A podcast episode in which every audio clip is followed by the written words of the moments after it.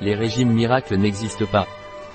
Chaque année, avec l'arrivée du printemps, le souci de perdre ses kilos superflus cachés, pour ne pas dire accumulés, sous le pelage réapparaît avec plus de force.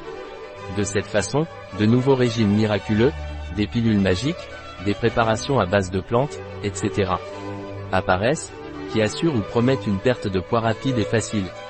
Les régimes miracles n'existent pas l'obésité n'est pas un simple problème esthétique, affecte négativement la santé et l'espérance de vie.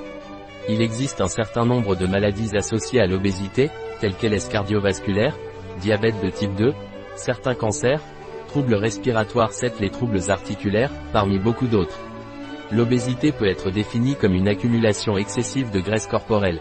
Dans la plupart des cas, il survient à la suite d'un déséquilibre entre l'apport calorique et la dépense énergétique.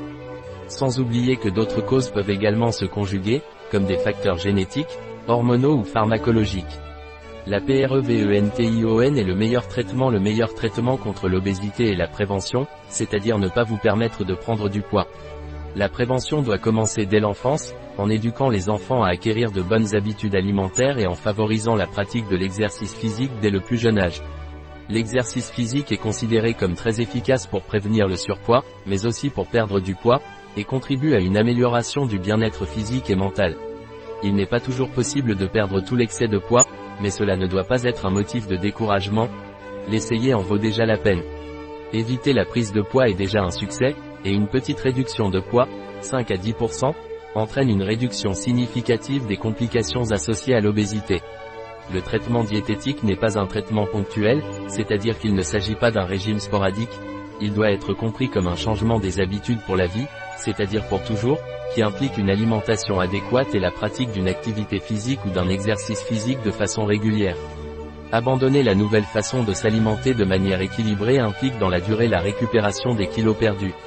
Conseil éviter les régimes très restrictifs et ceux qui promettent des pertes rapides.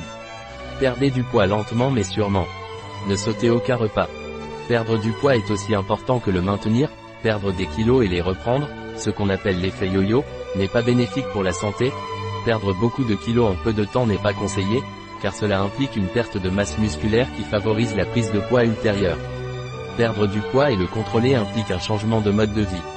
Il faut oublier les régimes à la mode qui circulent autour de nous, le régime artichaut, la soupe, l'ail, les artistes, les astronautes, les mille et une bêtises, et se souvenir. Il est important de toujours consulter un professionnel. Un article de Catalina Vidal Ramirez, pharmacien, gérant chez bio-pharma.es. Les informations présentées dans cet article ne se substituent en aucun cas à l'avis d'un médecin.